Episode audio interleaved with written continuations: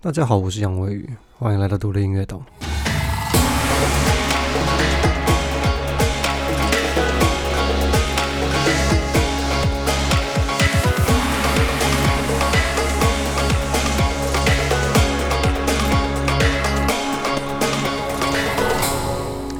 前面三集就不小心就都在讲 用脑操作这件事情。那我在第一集有讲过，我希望这两个主要的主题可以分成用脑操作跟用心创作的这两个部分。那既然前面都在讲用脑操作，我们今天就来讲一个关于用心创作的部分好了。因为呃，用脑操作也就是呃比较逻辑、比较网络、比较数据，就是它是一个很科学的事情。科学的东西就是好整理、好分类嘛。那好整理出一个心得让大家学习，或者是给跟大家分享。但是艺术创作这件事情就困难了，因为嗯。呃，你知道认识我的应该都知道，我就是在我的理念之中，这世界上所有的艺术作品都是艺术家本身的感受或者是情感的延伸啊。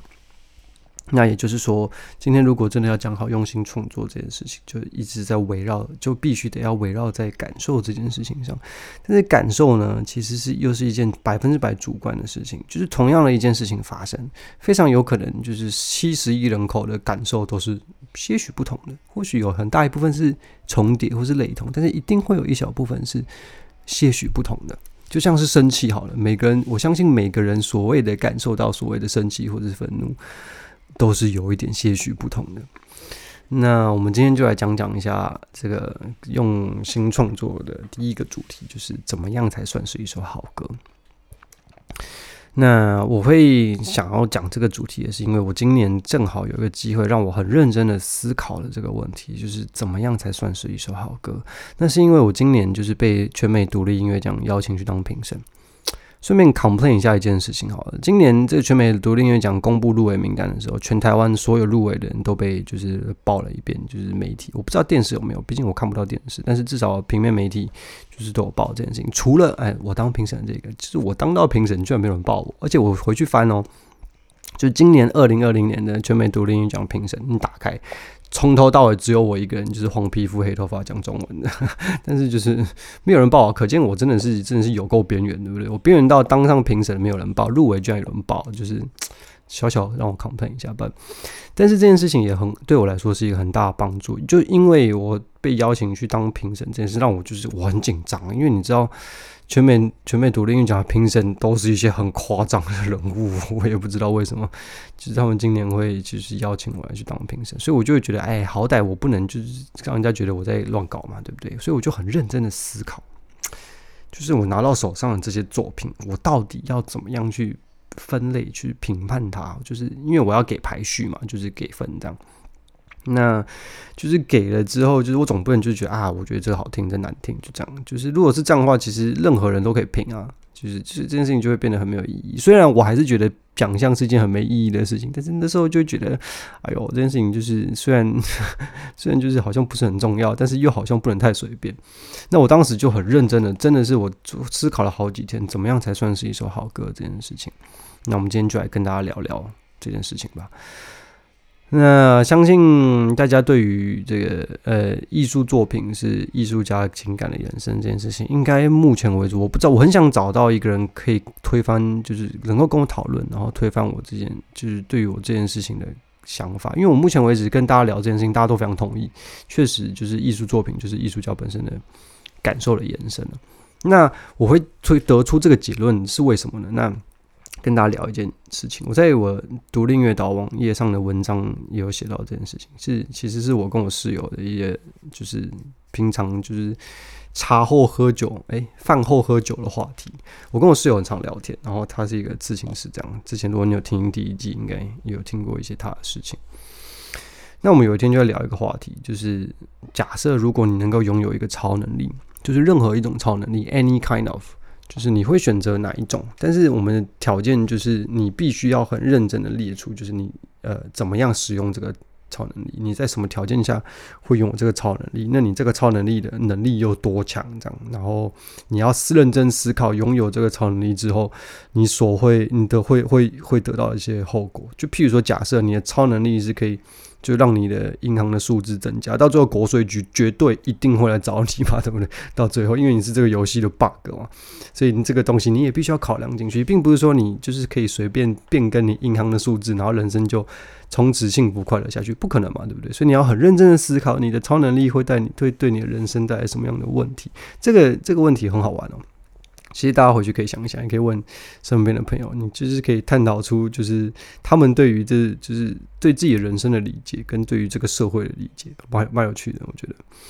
那我就不讲我的好了，我的我的，我觉得我的回答一开始蛮蠢的，因为我没有认真思考这个问题。另外另外原因就是因为我那时候有点强。But anyway，那我室友的回答我觉得很棒，因为他的回答是让我就是更确信。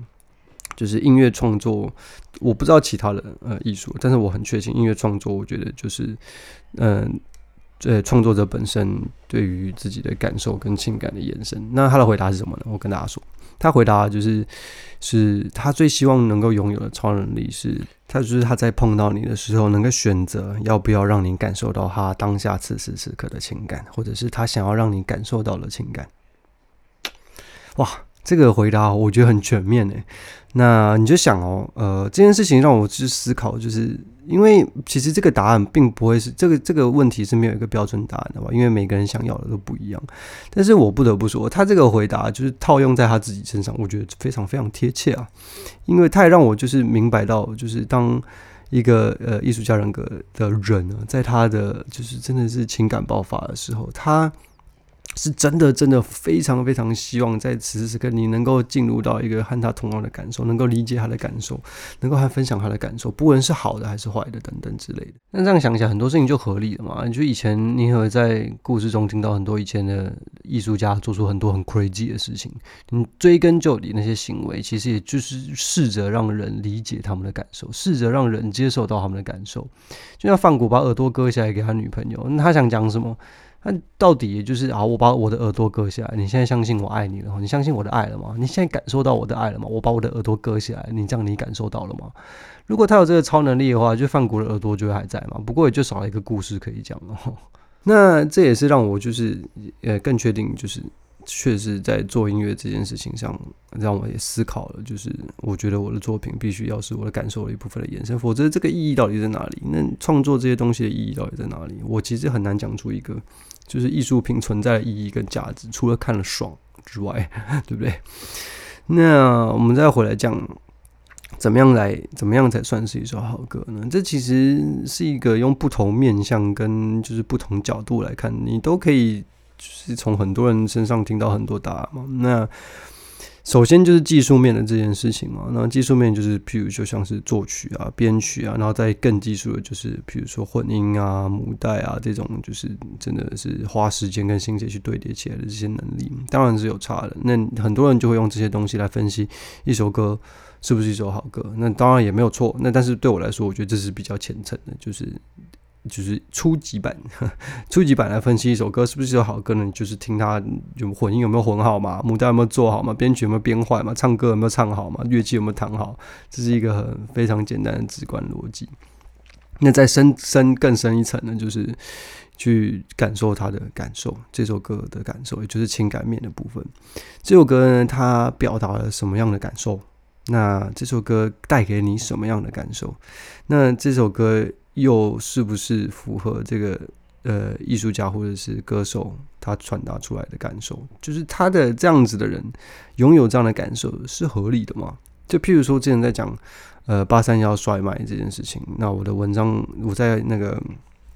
呃，独立音乐岛上面的文章也有讲到，就是如果 EXO Rose 就是高人 Rose 那个主唱，他在台上喝酒摔吉他，甚至就是做一些脱序的事情，都会觉得理所当然，因为他就是这样的人，所以他拥有这样的感受非常合理。但是八三幺就不是嘛，八三幺拥有一个刷麦克风的感受就不合理，因为他们他们的支持者对于他们的理解跟对于阿普这个人的情感的感受就知道，他们就不是这样的人。但他们要告诉大家说，他们拥有这样的感受，就会大家就会不买单。就这么简单。那这一部分也牵扯到就是关于制作人的部分。我一开始，呃，我前几篇我忘记是 podcast 还是文章，也是很认真的关于讲的，就是音乐制作人这件事情。因为大家对于怎么样找到音乐制作人是呃自古以来一个非常大的难题，有非常多纠纷，而且吵架你绝对吵不赢的一件事情。因为因为制作人都是一些老屁股嘛，你怎么可能吵得赢他？而且你也没有个证据说他真的就是打混摆烂，没有，不好意思，没有这个证据。但是现在已经有了，那什么证据呢？嗯，请去看我的文章。OK，那回到我们来讲，既然用这两个面向，关于情感面跟技术面来分析一首歌的时候，我们就可以来看，就是认真看一下，就是音乐制作人这件事情。制作人到底是请来干嘛的？如果我们用情感面和技术面来分析一首歌是不是好歌的话，那制作人是摆在什么地方呢？那我以前在台湾还在做在滚唱片做音乐的时候。我当时认为啊，制作人的角色就是那一个这个人，他知道什么样的歌叫做好歌，他知道什么样的音乐是好音乐，所以唱片公司请他来把我们做的东西变成比较好的音乐。就是我们做的东西就是没有这么好，因为制作人有经验，所以他知道什么样的音乐比较好，所以他就把我们的音乐改成他觉得比较好的部分，然后跟我们一起把它做出来。这是我当时在台湾做音乐心里想的事情。那后来来到英国以后，是接触到一些事情的时候，我就开始觉得制作人根本没有他妈没有这么厉害，他们他们才他们才不知道什么是好音乐，他们知道什么音乐可以让唱片公司买单，就是最多也就是就是这样而已。那我来到英国人以后，来到英国之后，我就。我的想法就转变成，制作人就是那个知道要怎么样把作品做到商业，就是发行品质的、听觉品质的那一个人。他拥有所有一切技术面所需要的技术。刚刚讲那个技术面跟情感面嘛，他所拥有所有技术面所需要的技术，就譬如说像是就是录音啊、混音啊、编曲啊等等的。尽管他自己不会做，但是他知道怎么样做可以做到让他让大家觉得这个作品是符合商业发行的品质的。那是我来了英国之后，那我觉得，这我到现在还是觉得这个想法其实也是，也不能说他是错的，只能说我觉得他是比较虔诚的。那我觉得一个厉害的音乐制作人，现在对我来说呢，就是呃，我现在此时此刻啦，我觉得之后可能还会再改变。如果有什么改变的话，我再跟大家 update 啊。我此时此刻所认为的音乐制作人，他呃最厉害的一个专业技能呢，就是他理解。呃，这个音乐家的感受，而且并且他也知道要怎么样在这个风格之中，让这个感受能够放大，能够让他的听众感受到这样的感受。就是举例好了，假设他是一个做摇滚的，好了。那啊，我之前再再再重复一次哈，我觉得这观念很重要。如果有一天你遇到一个制作人，他跟你讲说他什么音乐风格都会做的话，这个人绝对绝对有问题。因为他如果很简单的了解就是音乐这个这种类别的艺术的话，他绝对讲不出来他什么风格都能做，不可能，impossible。But anyway，假设一个做摇滚的制作人哈，你为什么找他呢？讲白一点，就是因为他在做摇滚这件事情上的经验跟技术，能够让他知道什么样的技术表达。怎么样的编曲哈？就举例，怎么样的编曲，怎么样的呃混音或者是母带的制作方式，就所谓的技术表达，能够让诶音乐人或者本身想要表达的情感，因为他做摇滚，他也知道做摇滚人通常想要表达哪些情感，他知道怎么用哪些手段能够表现出你的情感，让你的情感更精确的传达到你的听众里面。那简而言之呢，制作人的工作，我现在就觉得制作人的工作，简而言之，一句话讲完，就是用经验和技术，把音乐人和他的风格的听众的情感能够连接在一起，这就是制作人的工作，这是 ultimate 最顶级。我目前觉得制作人最顶级的技术核心在这里。再强调一次，就是用经验和技术，把音乐人和该风格听众的情感能够连接在一起，这是制作人的工作。OK，那刚刚讲的用两个面向来分析一首歌，一个是技术面跟情感面嘛。那我们技术面交给制作人可以搞定，情感面呃音乐人自己必须得要自己搞定，这个没有人办法可以替你搞定。制作人只能帮助你，他让你的情感呃更直接，或者是更透彻，或者是更强烈。但是情感请自己去摸索，没有办法，没有人可以帮你。那另外一个方式来分析一首歌是不是一首好歌呢？就是用两个。对立的角度来看，一个就是对于创作者本身来说，呃，觉得这一首歌是不是一首好歌？那另外就是个对听众来说，是不是觉得这是一首好歌？那当然还有另外一个角度，就是唱片公司的角度。但是我在这边就是直接忽略它，因为对唱片公司来说，一首好歌就是可以赚钱的歌，就叫做好歌，非常简单。嗯，那对于作者来说，呃，我觉得比较这。那对于作者来说，其实跟刚刚讲的情感面其实是没有没有太大的不同，就是因为。身为一个创作者，你到最后终究面对还是你自己，就是你终究还是只能问自己：你是不是有真实的呈现你自己的情感或感受？你是这样的人吗？就假设你正在唱一个失恋的一首歌，好，你你如果没有失恋过的话，然后你想要写一首失恋的歌，因为最近大家都喜欢听失恋的歌的话，这就是所谓的一种不纯诚嘛，对不对？那另外就是你明明就是不喜欢就是这样子风格的歌，但是你就是喜欢就想做这个风风格的歌，那呃通常也是会有一些其他的考量嘛。就譬如像最近就是 hip hop 大崛起，但是我真的没有办法。虽然说我也很想要做一首 hip hop 去卖钱，感觉现在就是 hip hop 做 P 画歌，就是尤其做制作比较有搞头，但是我真的就没有办法，我就不喜欢。但是我也是可以为为了钱下去做，但我为了钱下去做的那一刻，那就是一种一种不真诚。但是如果你是就是拿钱做事当工作，当然没有错啊，这就是所谓的工作嘛。那如果我的意思是，当你真的想要走走向艺术家这条路的时候，这就会是变成一个需要考量的部分。那另外一个部分就是从呃另外一个角度，就是对从听众的角度来分析一首歌，那就是看这首歌它是不是有勾起。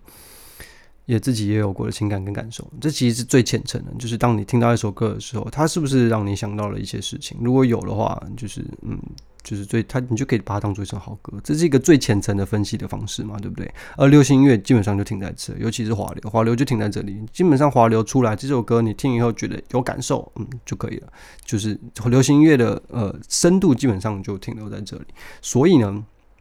就造就了一件事情，叫做歌红人不红。呃，歌红人不红是一个非常常见的情况，但是大家都没有人发现，就是我不知道为什么没有人讲过这件事情。但是如果你有一个正常的脑袋，你有个正常的逻辑推理能力的话，你绝对可以很轻松的推敲出一个结论，就是歌红人不红这件事情哦，在音乐产业里完全完全就是一个呃非常明确，而且再明确不过，没有比这个更明确的失败指标。甚至没有比这个更明确的，而且是百分之百完全可以归咎给就是 A N R 唱片公司跟经纪公司操作的失败。但是这个产业就是大家都没有人敢，因为唱片公司的权力太大了，那些经纪人的权力太大了，而且又没有证据可以直接证明他们的失败，总之没有人敢嘴他。真的是几十年到现在一百年了，真的没有人敢嘴。没有人敢嘴，造成什么结果呢？就是当歌红人不红的时候，你会看到大家互相拍拍自己不彼此的背，然后说：“哦，至少我们的歌有红，虽然人没有红，但至少歌有红。”这样，我是不知道这个，但是我相信大家哎，听着听众的观众，大家都是聪明人，我相信大家应该不难推敲，歌红人不红，你去仔细思考这五个字：当歌红人不红的时候，你要怪谁？对不对？OK，好，我们再回来讲哈。那我们刚刚讲到流行音乐对于呃片呃一首歌的情感的感受，是不是有勾起听众？就是在听他听到这首歌的时候，是不是有勾起一些情感跟感受？流行音乐你用这个来评判就够了。其实，如果他勾起人的感，一般听众的感受是有被勾起，那他就成功了。那对于我们之前有讲到所谓的音乐狂热爱好者呢？对于音乐狂热爱好者，他要的才不止这些，感受都是这样的。我相信大家活到一定的岁数也知道，就有些情感，就是你有过更好的，你就不会想要更接受更少的。就是就是你有二，你就不会想要一嘛；你有三，你就不会想要二；你有五，你就不会想要四。人就是人就是这样，你能够有一个更强烈的感受，你就可能不会想要一个比较呃比较比较少。这就是所谓音乐爱好者嘛。音乐爱好者到最后越听越深，就是这样，因为他越听的情感深。度是越深越刁钻，而且是越只有他自己可能只有他自己感受到的那些感受。那他一去，他就越越听越下去，越听越不回来嘛。那音乐爱好者的的感受就会更深一层，他会探索。自己所听到的那些感受，他会举举，就是慢慢的去感受这些感受，然后，而且另外一件事情是，他会去，他会去想，就是这个感受是不是真实的？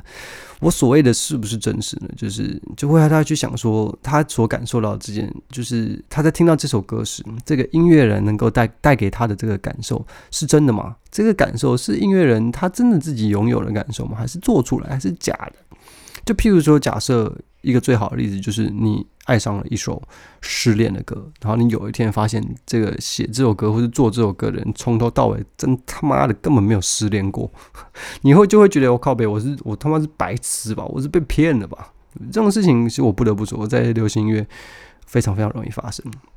呃，这这这这其实也部分解释了为什么，就是你说真的狂热音乐爱好者。就是听独立音乐的那些人，就是他会觉得听流行音乐就是就是你脑子有洞嘛，这是一个很简单的。我我我其实也不同意，就是大家就是因为我以前在做放射的时候，就是被嘴要烂啊，尤其是学校社团的学长什么的。我以前在主放射的时候，就是我会表演表演回来回到家之后就有。会有学长就是在网络上留言跟我说他是我学长，就是他是建中的学长，然后他觉得我是学校很丢脸的什么什么，因为我做的歌就是很巴拉什么的。那当时我超级不理解，就是独立音乐为什么跟做流行乐的互相讨厌，这样无法理解这件事情。我现在渐渐可以感受到了为什么，就像是，呃，这就是因为你的情感，就听独立音乐的人，就是听，看这讲下去会不会很容易大家吵架？我用字小心一点好了，应该这样说，就是。